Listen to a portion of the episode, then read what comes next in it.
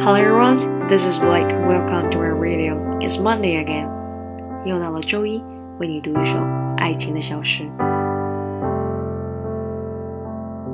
Actually, girls don't like to talk about weight. It comes with a lot of pressure. But today, the title is The Weight of Love. 爱情之重。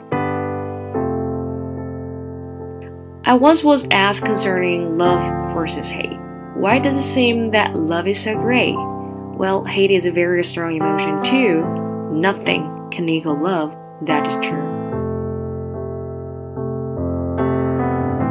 有人问过我这样一个问题，比较爱和恨，为什么好像恨如此强烈，理应更让人忘怀？可实际上，没什么比爱让人更加的刻骨铭心。The weight of hate is very heavy to bear. Well, it seems like love is lighter than air. Accounts of hate make a big news headline. Well, actions love, you must look hard to find. 恨是生命难以承受之重，而爱情却可以轻如空气。恨能使人颠覆自我，而爱却可以润物无声。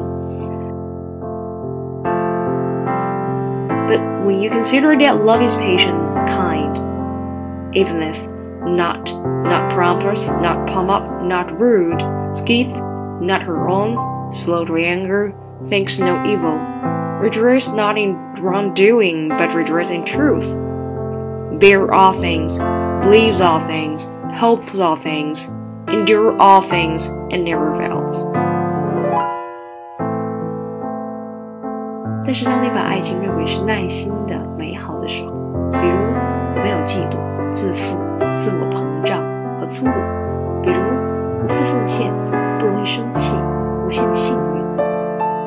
你偏向行为，但是更应该偏向真理，承受一切，信任一切，并一直抱有希望。只有容忍一切，才能屹立不倒。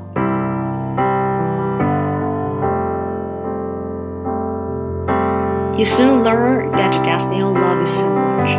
Although the scales be with a great wall of hate is calculated by a mere measure of love touch. Love strengthens the bearer so one feels not its weight. 很快会发现，爱情的密度非常高，即使内心充满了很多的恨，却在爱的包容下逐渐化解，让你的内心更加坚强，无坚不摧。爱是如此之重，重在情感，而爱却如此之轻，轻在随手可得。这不禁让我想到 ：We take so many things for granted, including those things that most deserve our gratitude, such as family. And we have to admit that sometimes we take the people we love for granted. We get so used to having them around and then fail to appreciate their presence. 我们把太多的事情视为理所当然，其中包括我们最应该感谢的家人。我们有的时候把爱的人给予的爱视为理所当然， 我们太习惯于他们在我们身边，以至于都忘记了去感谢他们给予的爱。听完了今天的节目，赶紧去抱一抱你身边爱的人吧。So much for today, and bye for now. See you next Monday, and I'm Blake. Thank you for listening.